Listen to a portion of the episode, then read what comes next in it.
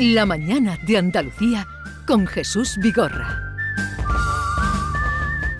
Y desde el límite, cita con Vico. Buenos días, Vico. Muy buenos días. ¿Qué tal estás? Más bueno que el pan, eso es una evidencia empírica. Cualquiera con dos ojos en la cara se puede dar cuenta, ¿no? Dos ojos que vean, ¿eh? Que hay quien tiene dos ojos y no ven. El que Te vea. pueden el que vea. tocar, te pueden tocar y Yo me dejo. Yo, hoy, hoy me dejo, otros días quizás no, pero hoy estoy fácil, yo estoy fácil. Eh, Norma, bienvenida. Eh, Bea y David también se integran para hablar hoy de amor, la media naranja. Pues sí, señor. Pues sí, señor. Amor, la media naranja. Porque me ha chivado por ahí un ángel, una de pelo negro rizado, que se estuvo hablando sobre el amor aquí esta semana. Sí. Y después de tantos tifones, huracanes, venticas y ventoleras, pedorretas y demás, eh, digo, pues no está mal, no está mal que hablemos un poquito del amor, pero, pero contextualizando y hablando sobre algo que todo el mundo utiliza con respecto al amor, pero que no sabe de dónde viene. y Me parecía muy interesante. De hecho, acaba de sacar Darío Stagin Fagen, no sé, el nombre es un apellido, un argentino de apellido impronunciable. ¿Estás finfaje? Stagin Fagen Flagen. Es, de, de hecho, De le- ascendencia alemana de- puede ser. Sí, totalmente. De hecho, le llaman Darío Z porque es imposible pronunciar su nombre. Un nombre que creo que solo tiene una vocal y tiene como 16 letras. O sea, imagínate. Bueno, pues acaba de sacar un libro que se titula El amor es imposible. No que no exista, sino que él defiende que es imposible, que entender el amor como lo hemos estado entendiendo eh, durante estos últimos 2.400 años, es un imposible. Que existe, sí, pero que habrá que tomárselo de otra forma. Y entonces, pues yo he querido hoy hablar, pues un poquito de esto de el amor romántico idealizado y sobre todo del mito de la media naranja. El no- mito de buscar, encontrar la... ¿Y de dónde viene eso del mito de la media naranja? Pues la gente se va a sorprender porque los filósofos valemos para un roto y para un descosido. Resulta que el mito de la media naranja aparece en uno de los libros más importantes de Platón, que es uno de los autores que tenemos que tener siempre encima de la mesa cuando hablamos de filosofía, año 2350, eh, de aquí hace 2350 años, Atenas, y resulta que eh, Platón escribe un libro sobre el mundo del amor, el mundo de la amatoria, la naturaleza del amor, que se llama El banquete. Un libro que yo invito a cualquiera que tenga miedo a la filosofía a que se lo compre, porque es de los pocos A que libros se atreva. que se atreva porque es de los pocos libros de filosofía, sí, de verdad, de persona mayor, de estos que pesan, que se pueden leer fácilmente. Y entonces en el banquete, el banquete es, eh, bueno, pues un momento en el que se reúnen unos cuantos eh, filósofos, Sócrates está entre ellos, como siempre, y se dedican a hablar, a hablar sobre el amor. El amor, cuidado, que en este texto es cuando aparece otra de esas palabras que usamos mucho, eso de el amor platónico. El amor platónico se define en este texto, aunque es un rollo, ¿eh? el amor platónico es un auténtico rollo, porque es un amor que no es pasional, el amor platónico es un amor muy insulso, muy sosete. No hay carne. No hay carne, que No. yo sé, David, que a ti te gusta. Mucho. Y yo sé que hay más gente a que aunque sean veganas también le gusta. La Me carne. queda- me queda claro, me queda claro. Pero en este caso, en este caso, eh, hay un personaje eh, que es Aristófanes, que es un personaje de, de esta, de, este, de este banquete. No tiene que ver con el No tiene- Aristófanes romano, satírico. Exacto, es, es Aristófanes. Y entonces de repente le preguntan a Aristófanes, oye Aristófanes, cuéntanos, ¿y esto del, del amor cómo crees, cómo crees que sucedió? Y entonces Platón hace que Aristófanes se invente una mitología del ser humano. Esto es precioso, ¿eh? Os voy a contar una cosa súper bonita. Hoy es viernes, así que escuchen, abren los oídos, tomen nota, porque hoy eh, con esto tienen motivos para ligar por la noche. o sea, con esto, esto que les voy a contar... Co- con- contando esta aventura y cuando llegue la hora del aperitivo, Oye, ustedes la ¿Tú sabes que Aristófanes fue el que dijo lo de la media naranja? No, a ver, cuéntame. Pues resulta que en el banquete de Platón dijo Aristófanes eh, lo siguiente. Aristófanes explicaba que el hombre primitivo, fíjate qué cosa más bonita, el hombre primitivo era redondo. Pero cuando hablamos del hombre primitivo, no me malinterpreten, el hombre y la mujer, el ser humano primitivo era redondo. Su espalda y sus costados formaban un círculo, estoy leyendo textualmente a, a Platón, y tenía cuatro manos y cuatro pies, una cabeza con dos caras mirando en direcciones opuestas. Fíjate, ¿eh? él piensa que eh, nos plantea un hombre mito- mítico así. Dice, algunos de ellos, aquí viene una cosa preciosa y muy moderna, algunos de ellos eran todos mujeres, o sea, esas dos partes que componían un cuerpo eran todos mujeres, otros eran todos hombres, Sí. y había otro que era mitad mujer y mitad, Mitad hombre. Bueno, pues resulta, nos dice Aristófanes, que estos seres eran absolutamente fuertes y vigorosos, que no necesitaban de nadie, que eran completamente independientes, que se la pasaban viajando, pasándoselo lo mejor que podían. ¿no? Eran, unas Sí. per- eran, eran unos entes de luz maravillosos y que por supuesto esto a Zeus no le hizo maldita la gracia. Porque todos los dioses al final se sienten celosos de Cuando la, la gente se lo pasa bien. Claro. No sé por qué. Por- porque los dioses quieren meter siempre la pata, hombre. Los dioses siempre Son quieren... unos envidiosos. Totalmente. De hecho, los dioses griegos son tan humanos que se ponen los cuernos el uno al otro. sí, sí. Y si pudieran, defraudaban Hacienda. Estoy Sí, seguro, sí, sí. Estoy seguro que los dioses griegos hoy en día defraudarían Hacienda. Habría un dios del, del fraude Hacienda, ¿no? Seguro. Porque eran muy humanos, eran unos dioses que eran una, una proyección de, de la propia humanidad. Y entonces hace uno le hizo gracia, ¿por qué? Porque estos seres eran tan independientes que no necesitaban a los dioses. ¿Eh? Ahora estamos escuchando la banda sonora, la banda sonora de eh, La Naranja Mecánica, una cosa maravillosa, Kubrick, ahora mismo estamos escuchando Kubrick, porque vamos por ahí. Y entonces Zeus se enfada, Zeus se enfada y de un tajo los corta por la mitad. De un Ajá. tajo los corta por la mitad. ¡Hala, toma! Ras. Envidioso Ras, perdido. empieza a cortar naranjas como un loco, tra, tra, tra, empiezas a cortarlos. ¿Qué pasa cuando los cortas? Acordaros que decía Aristófanes que tenían una sola cabeza con dos caras que miraban a sitios diferentes. Y entonces empiezan a sentirse muy mal, muy solitarios, están cercenados por, la, por una parte de su cuerpo que es lo que entenderíamos el torso, Sí. pero con la cabeza mirando hacia atrás, mirando por la espalda. Y Apolo eh, le da mucha lástima. Sí. Apolo le da mucha lástima, coge a estos, a estos seres humanos cortados, les vuelca la cabeza hacia adelante Ajá. y con todos los colgajos del corte que ha hecho Zeus, los amontona todo en un punto que se llama ombligo. Ajá. Es gracias a Ahí cierra la. ahí cierra y sin embargo cuando ellos al girarles la cabeza se encuentran los unos con los otros intentan unirse se dan abrazos muy fuertes pero no tienen la capacidad de unirse sufren mucho Sí. empiezan a pasarlos mal se sienten se sienten incompletos de tal manera que Zeus en un momento de, de bondad de bondad ya podría no haberlos cortado pero en un momento en un momento de Un bondad psicópata. decide hacer lo siguiente. ¿Qué es lo que hace Zeus? Le- Leo, vuelvo a leer a Platón, que leer a Platón en Canal Sur me encanta. Esto hay nivel hasta ahora leyendo Platón. por favor. Platón. Platón, dice Platón, compadeciéndose entonces, Zeus inventó otro recurso y trasladó, ojo, ojo, ojo, esto se pone sus órganos genitales hacia la parte delantera, para que así, en el abrazo, se encontraran hombre con mujer, engendraran y siguieran existiendo la especie humana. Pero, si se encontraban varón con varón, hubiera al menos, que es moderno es esto, Eso. satisfacción en su contacto, que pudieran descansar, que volvieran a sus trabajos y se preocuparan de las demás cosas de la vida. Y sigue diciendo, eh, eh, Que porque- se vieran por ahí y fueran felices. Claro, hombre, que por lo menos se, se tuvieran un momento de refocinio. Estaba en todo. Pero mira lo que sigue pero mira, mira qué cosa más bonita sigue diciendo Aristófanes, bueno, Platón en boca de Aristófanes.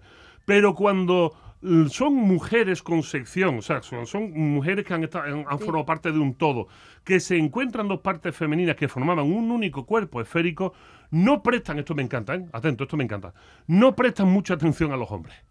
No Ole. prestan mucha sino que están inclinadas a las mujeres y de este género proceden las lesbianas. Ea. Un texto de hace 2350 150 años años. que no necesita de lenguaje inclusivo, que no necesita de grandes reflexiones hipermodernas para explicarnos de una manera sencilla de Lo dónde viene la media naranja y por qué hay formas de encontrarse maravillosas que no molestan a nadie y siempre que sean gustosas para todos. Qué bonito, ¿no? No me metas bulla, déjate llevar, Uy, ha sido. que una cosita. Me he hecho zumo. Vaya media, media naranja que viene ahora.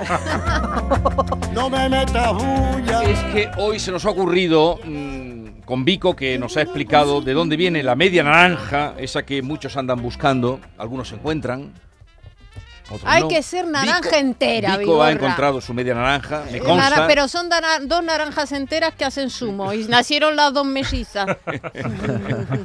Eh, se nos ha ocurrido porque Vico es el filósofo eh, que tenemos, filósofo de guardia, de cabecera, y luego tenemos un filósofo del flamenco Oh, eh, que se llama José, el de los camarones, José Galán, descendiente de Fermín Galán, el que fue fusilado en Jaca, no creas tú que es cualquier cosa. vaya. José de los camarones, buenos días. Buenos días, Jesús y compañeros, muy buenos días. Te presento a Vico, a, Aquí estamos. a- a- a Norma, Bea, David. Oye, José, ¿qué te ha parecido esta historia de la media naranja que nos ha contado arrancando desde el banquete de Platón?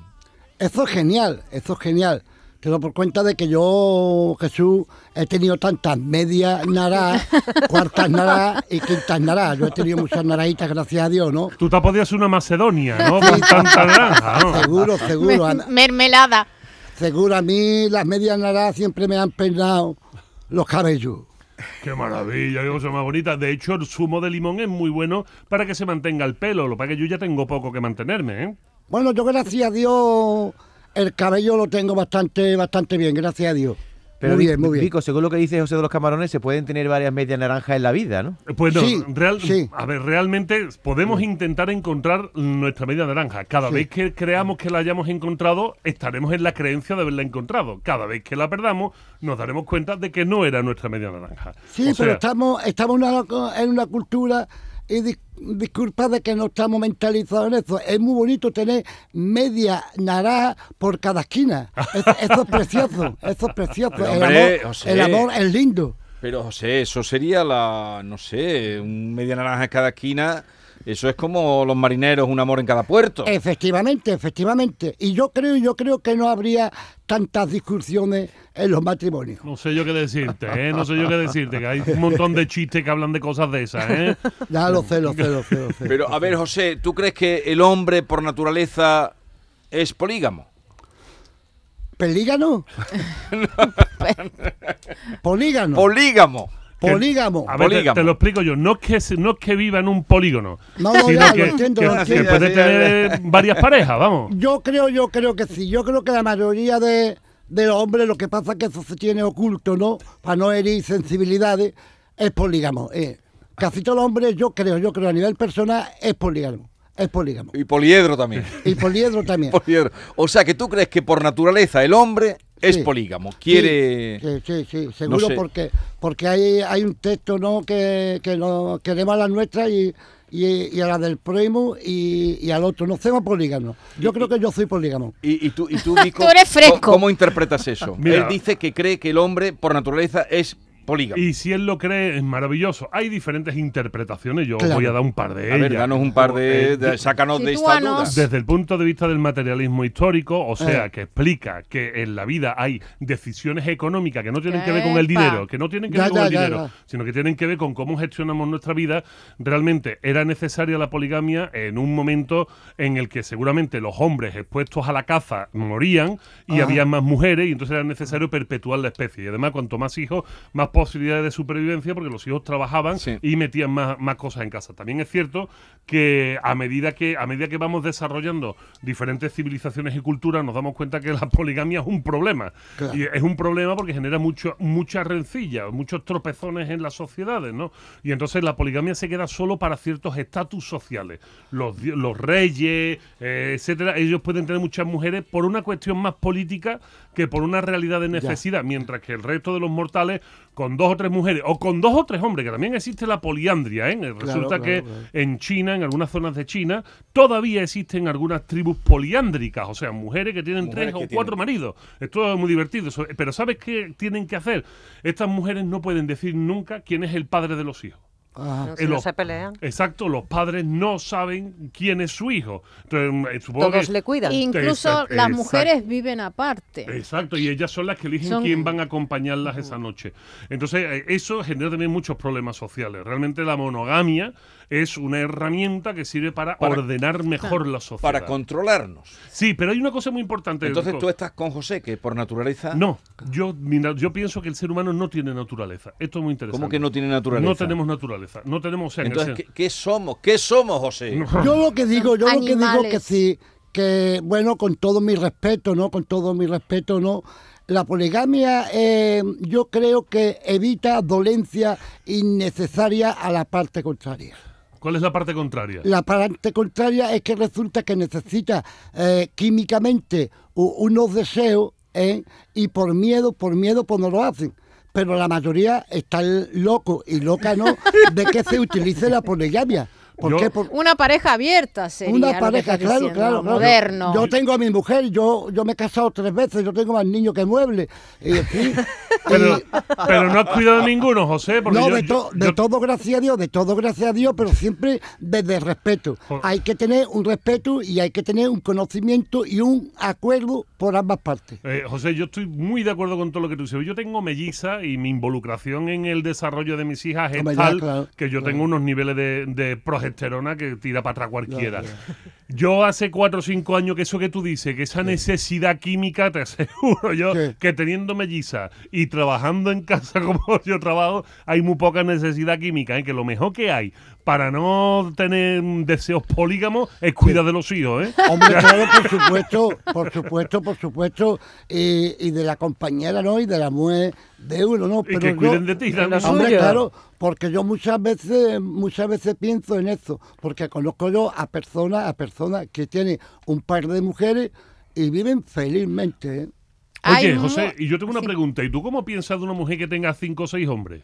Bueno, una mujer que tenga cinco o seis es un hombre, es una mujer libre, libre, libre, libre y que nadie le dice lo que tiene que hacer. Y muy inteligente. Vamos Y muy a ver, inteligente, las ¿no? redes ahora favorecen ese tipo de relaciones. ¿Las Porque redes de? Ah. las redes sociales favorecen que tanto la mujer como el hombre tenga varias parejas sexuales. Y Pero- eso yo lo vivo y lo veo a Pero diario. tú en qué red te metes, hija. Yo escucho a mucha gente. Ah, que te han Pero, dicho. Que te Yo han escucho a mucha Norma, gente. pero Es no, un estudio. pero no. eh, Escucho pe- a mucha gente, sí, te lo pero digo de verdad. De manera oculta, aquí estamos hablando. Claro, Vico Pero-. José de un- Bueno, clandestinamente. pero vamos a ver, Ah, eso se clandestinamente sabe no de vale. tapadillo, pero afortunadamente ahora muchísimas parejas hablan de las relaciones abiertas y hay muchos Sí. muchos sitios de singles donde se Pero- van o de swimming, donde coño, donde donde se van Pero, pero y se pactadas. ejerce, No, pero claro, no- pactado, pactado. No El te- si- yo le aseguro, por- porque se lo puedo asegurar, no voy a entrar aquí en antena en detalles, pero hay una proliferación de parejas que, que- hacen intercambio de parejas. Sabes que todos te vamos a preguntar abiertas. fuera de antena, ¿no? Sí, no me importa, yo soy un libro abierto, independientemente que ahora yo estoy en Arredil, lo digo porque mi suegra me está escuchando y yo mm, soy fiel ahora, porque he llegado un momento que soy fiel, pero no lo he sido siempre. Ole. No lo he sido siempre y lo digo bueno. abiertamente. Y- y tú- pero ahora estoy en un momento de mi vida que sí. Y estoy en contacto con mucha gente. Qué humildad. José, ¿y tú eh, Qué en, humildad. este, en este momento de tu vida... mm, ¿No me habías dicho que te habías casado tres veces, José? ¿No me habías dicho eso? Sí, bueno. Con todo lo que hemos hablado tú y no, yo. Sí, sí, sí, Jesús, yo, yo lo he dicho, yo lo he dicho. En este, en este momento de mi vida, yo estoy genial, yo estoy feliz. Hombre, de momento tengo a mis dolores de mi alma, ¿no? Pero yo soy un hombre que me enamoro, Dios mío, de mi alma, que tengo que pedir perdón cada cinco minutos. O sea, tú eres enamoradizo. Sí, sí, total, total. De Es que- corazón de pollo, ¿no? De corazón, de corazón, pero de corazón. Pero Vico ha dicho José una cosa interesante. eh, y Norma ha aludido a que tiene que haber eh, un- ah, entre las dos partes un consentimiento. Hombre, pero José claro. ha hablado de ocultamiento. No, él ha dicho que, que el clandestino no. No, se ha dicho que tiene que ser oculto, algo así entendido, ¿no? José? clandestino, clandestino, pero por miedo, por miedo, por miedo a que dirán. Yo creo que el ser humano eh, es que esa libertad, no libertinaje. Si una persona necesita esa fuerza, esa energía de la parte contraria, pues vamos a dárselo. Claro. Porque tú crees que siempre la parte contraria da energía. La parte contraria, bueno, da energía Y por la, ambas quita, y, la, partes. y la quita también, ¿eh? Hombre, hombre, por También amor de Dios. energía, tela de energía en la parte contraria. Hay partes contrarias que parecen el polo opuesto de un imán y no vea cómo te dejan. Bueno, la, Ah, conclu- la conclusión un poco es que para ser polígamo, polígamo o polígama lo que no hay que tener es media naranja. Exactamente. Pero- Estar en una búsqueda Bueno, constante. aquí se están analizando desde, de desde Plantón hemos llegado hasta la Eh, Australia. Pero un momento, vale. ¿alguna letrita que recuerdes que refleje esto en el flamenco? Si la recuerdan, nos la dice, José. Bueno, hay, hay una letra, hay una letra de, de Pablo Neruda que dice, mi verdad se pierde en la noche, no tengo noche ni verdad, tendido en medio del camino, deben pisarme para andar. Hostia, de esos profundos telas. Me miráis todos a mí como diciendo, Sí, y di ahora algo, traduce- di algo. traduce Vico, di algo. filósofo. Y eso además lo canta. Yo tenía otra de Neruda, pero es más simple. Cuando dice Neruda, la canción de los marineros, José dice, para que nada nos amarre, que no nos una nada. Qué bonito. Qué bonito. Ah, te gusta a ti, claro, a ti te además, gusta. la Tú marinero, tú eres un poco marinero. Hombre, claro, sí. la conclusión, yo creo que la conclusión de Platón y de todo este lenguaje que vamos a estar- que estamos diciendo, eh, yo creo que lo concreta Pablo muy bien, muy bien. Y dice, y el viento, el viento que me peina como una mano maternal. Eso es más bonita. A eso me recuerda mucho a otra letrilla flamenca que dice: El que mea y no se pe es como el que va a la escuela y no lee. Opa. Eso esa es la que Estamos le ya gusta a. David. No, hombre, eso, estamos hablando de viento y estamos hablando de e- cosas. esa ¿eh? letrilla de Neruda, eh, ¿qué se canta? ¿Por soleá? ¿Tú por dónde la canta? Bueno, se puede cantar por Zorea muy bien, muy bien, o, o por malagueña, ¿no? Eh, se puede cantar, ay, ay, otra letra, pasan por mí sus corazones ebrios de vino y de soñado tu corazón y la eternidad. Si me muriera de repente, dejaría de cantar. Bien, José. Muy Bien, bonito, José. muy bonito, muy bonito. Oye, ¿dónde tenemos actuación este fin de semana o cómo tenemos el... Bueno, el día... La die- agenda. Sí, bien, bien. El día 17 de noviembre en la cárcel 1 en Sevilla.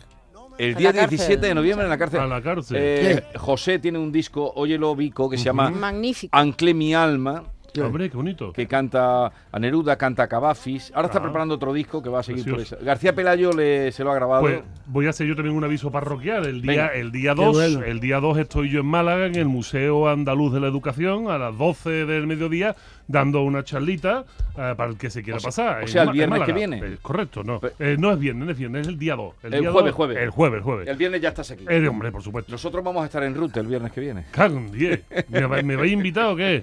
Bueno, si te quieres venir, ya hablamos. Un anisete, un a poquito tomar de allí un poco de aguardiente. Jesús, Dime. Jesús, os doy una noticia. El viernes pasado me dieron un premio por Jerez Pierdo la Cabeza. La Sociedad Cultural Jerez Tumbuntú me otorgó el galardón en razón de la actividad que se me reconoce en pro de la cultura de esta ciudad. Muy bien, enhorabuena. Buen, buen gusto tuvieron y buenos. Entonces dice que es la asociación Er- Jerez Tombustudo. Esto es Jerez Tumbuntú. Por Jerez Pierdo la Cabeza. Por Jerez pierdo la cabeza. Cosa más bonita, ¿no? Por Jerez pierdo la Porque cabeza. eso suena precioso. José, un abrazo muy grande. Ya Igualmente. eh, aquí con Vico quería juntaros hoy a los dos filósofos de, y, y han salido cosas, Sí. por lo menos Sí. la gente ahora que piense, Sí. que piense en su media naranja, bueno. en Platón, en la, en la no poligamia. El grande, título que al final Platón. le pone José Los Camarones a su disco, ¿eh? Anclé mi Anclé- alma. Anclé Hay mi poligamia y poca, No, ¿eh? porque ya, ya. Parece a mí. Vico, a mí- a mí el se me caballo ocurrido- cansado Se me ha ocurrido con esta charla que hemos tenido que algún día podrías hablarnos de la fidelidad y de la lealtad. Uh, cosas son muy diferentes. por supuesto. Sí, sí. Hombre, ya yo con los años que tengo ya estoy un poquito cortito. Eh, pero cortito, ¿de qué estás cortito, José? En todos los sentidos. Menos cantar. Bueno, por ahí ya empezamos bien. Pero enamora- Eh, enamoradizo eres, o sea- Todos los días. ¿Tú Todos los entonces días. crees que eh, Shakespeare, en El sueño de una noche de verano, Mm. Duerme, eh, está la magia de la noche de verano, siempre, pues, sabes, San Juan más o menos, es la magia de la noche de verano. Entonces le dice la maga, eh, que la reina de la noche que La aparece por allí, que va a dormir y que cuando se despierte amará lo primero que se encuentre, Sí, ¿qué encuentra? un burro. ¡Oh! Es que una Querido, persona, una- satisfecho va a estar. las personas que no amen, yo creo que es insípida. Hay que amar y a todo, a todo. A todo. manos llenas. A manos Y llenas. si no era y si no era un burdo sospechoso, ¿no? Hombre, seguro, seguro. Esa es la seguro. definición de Seguro. José. El que no ama es un bulto sospechoso. Sí. Seguro. Me, me parece maravilloso. Me parece maravilloso. Ámense. Amémonos, aunque el objeto del amor pueda diferir muchísimo y las formas de amar también. Es Y el pene está sobrevalorado. ¿Pero a qué viene ahora el ah, pene? que está sobrevalorado. Está claro. nadie, claro. nadie se preocupe por el pene que está sobrevalorado. Es otro Y tema. hay ¿eh, una Kiko? cosa muy Eso sagrada, también lo ¿Qué, decían los... qué dice José? que es muy sagrada el pene. El Eso dios, es muy sagrado. los romanos tenían el dios Príapo. Pero bueno, hay otros Bien. dioses que satisfacen José, también. un abrazo muy grande. Un Vico, abrazo. Hasta la semana que viene. Hasta la semana Adiós. la semana que viene, un abrazo a todos y a todas. Esta es La Chao. Mañana de Andalucía con Jesús Vigorra, Canal Sur Radio.